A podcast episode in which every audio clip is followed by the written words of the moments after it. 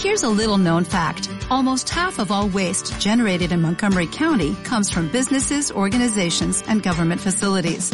Reducing the amount of waste in your workplace will have a positive impact on our environment.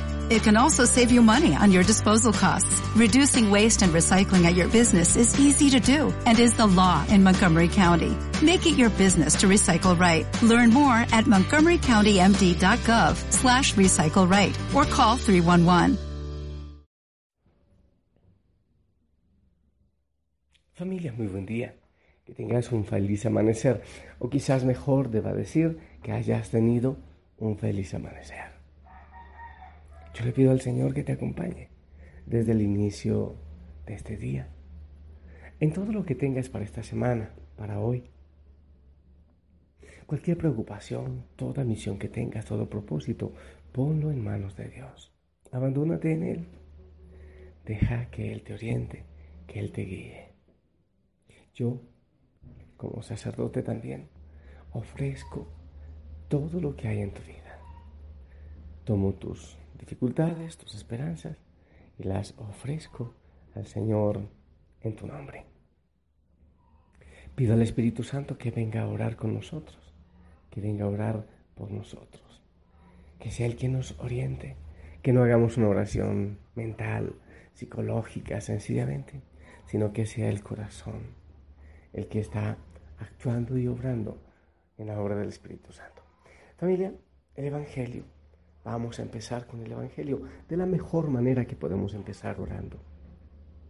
Pero antes te recuerdo, te comparto que hoy en la iglesia estamos recordando a San Antonio de Padua, que realmente se llamaba Fernando y que no nació en Padua, sino que nació en Lisboa, un hombre cercano a San Francisco, aún de la época de San Francisco.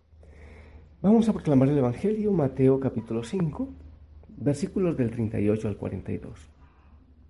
En aquel tiempo Jesús dijo a sus discípulos, ustedes han oído que se dijo, ojo por ojo, diente por diente.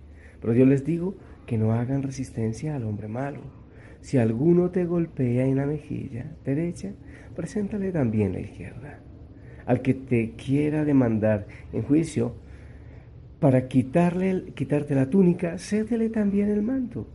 Si alguno te obliga a caminar mil pasos en su servicio, camina con él dos mil. Al que te pide, dale, y al que quiera que le prestes, no le vuelvas la espalda. Palabra del Señor.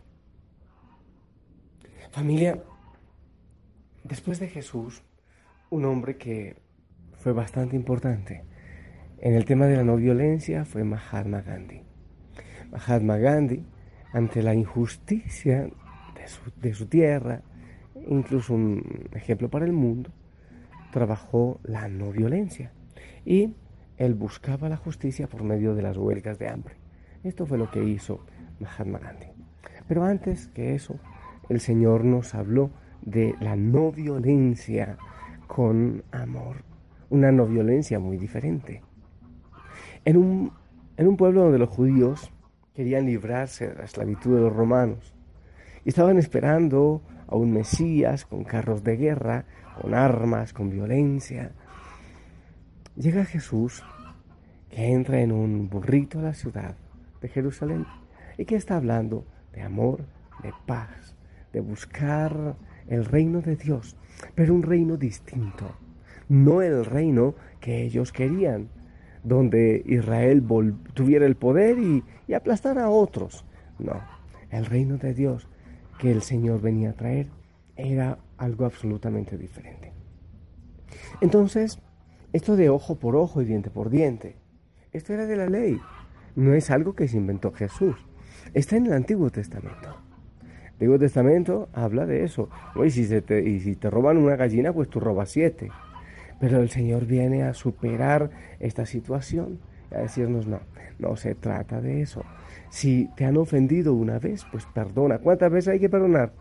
¿Siete veces? No, setenta veces siete. O sea, siempre hay que perdonar.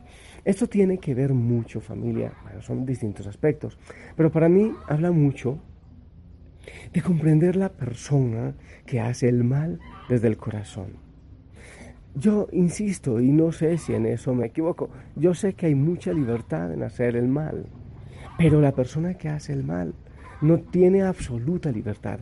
Tiene una parte de opción, claro que sí.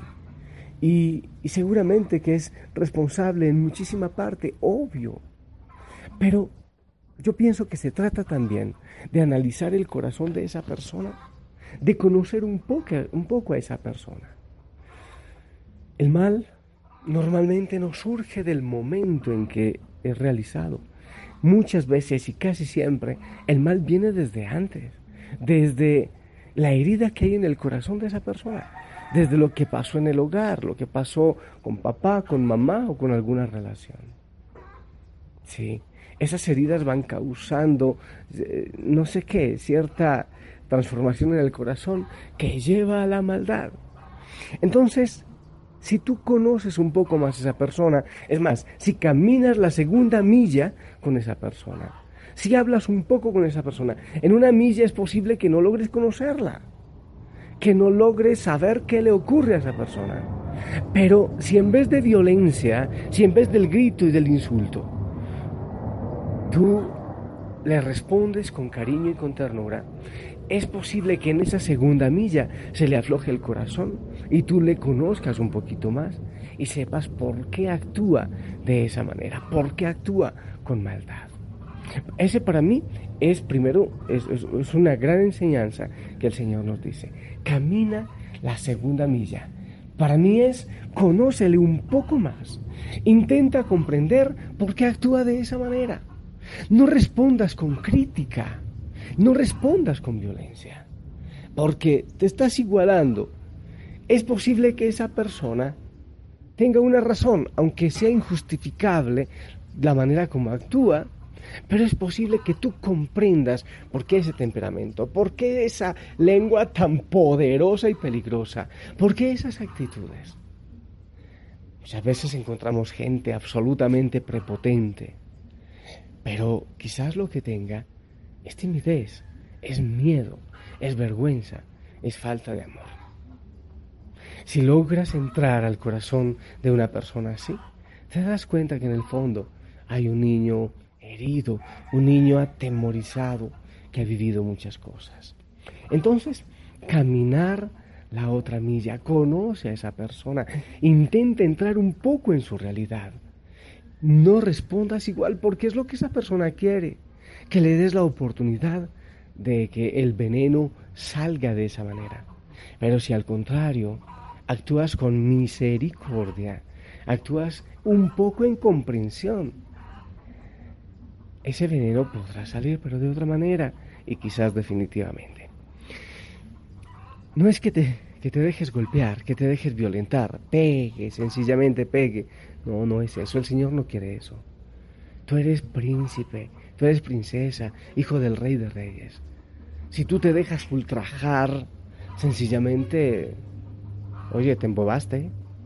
No, no se trata de dejar, dejarse ultrajar. Poner la otra mejilla también significa, es que tu herida, tu golpe, tu insulto, me llegó solo aquí, afuerita. El corazón está intacto porque está lleno de Dios. Yo soy príncipe porque soy hijo del rey de reyes. Esa herida no llega al fondo. Ese insulto, eso que me dices, si me quitaste algo, eso no llega al fondo.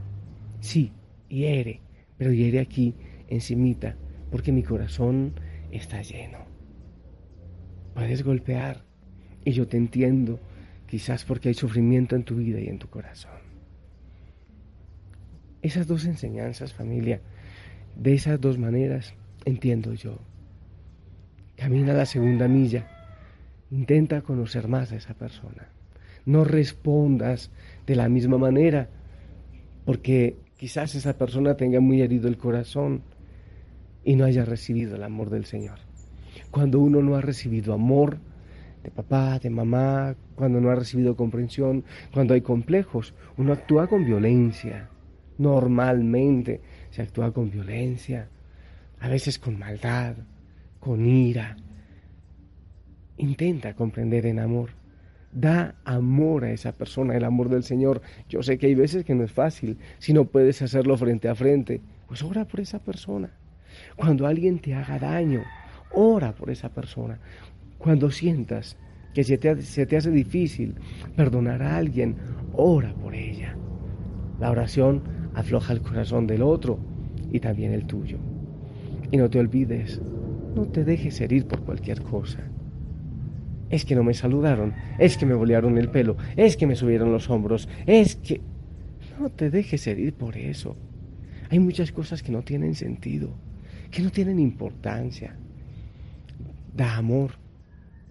Si la persona no te saluda, tú salúdale. ¿Cuál es el problema?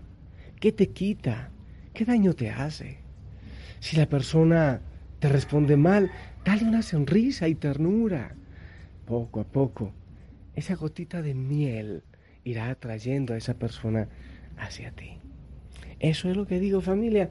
Yo te bendigo. Espero que lo practiques mucho en este día. La ternura, el amor y la segunda milla con aquellas personas amargadas, tristes, que de pronto están necesitando a alguien con ternura que se acerque a ellas para cambiar el corazón. Que el Señor te bendiga en esta misión. Yo sé que no es fácil, pero con el Señor se puede lograr.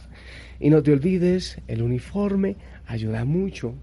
Porque si tú vas con tu carota de limón, de uva pasa, eso va a traer, va a traer también desamor, enojo. Pero si vas con ternura, con sonrisa, ahí estará el Señor y atraerá cosas hermosas. Bendigo lo que harás en este día y que logres compartir la sonrisa de Jesús. En el nombre del Padre, del Hijo y del Espíritu Santo. Amén. Y te pido también que me bendigas, que esa bendición alcanza para toda la familia.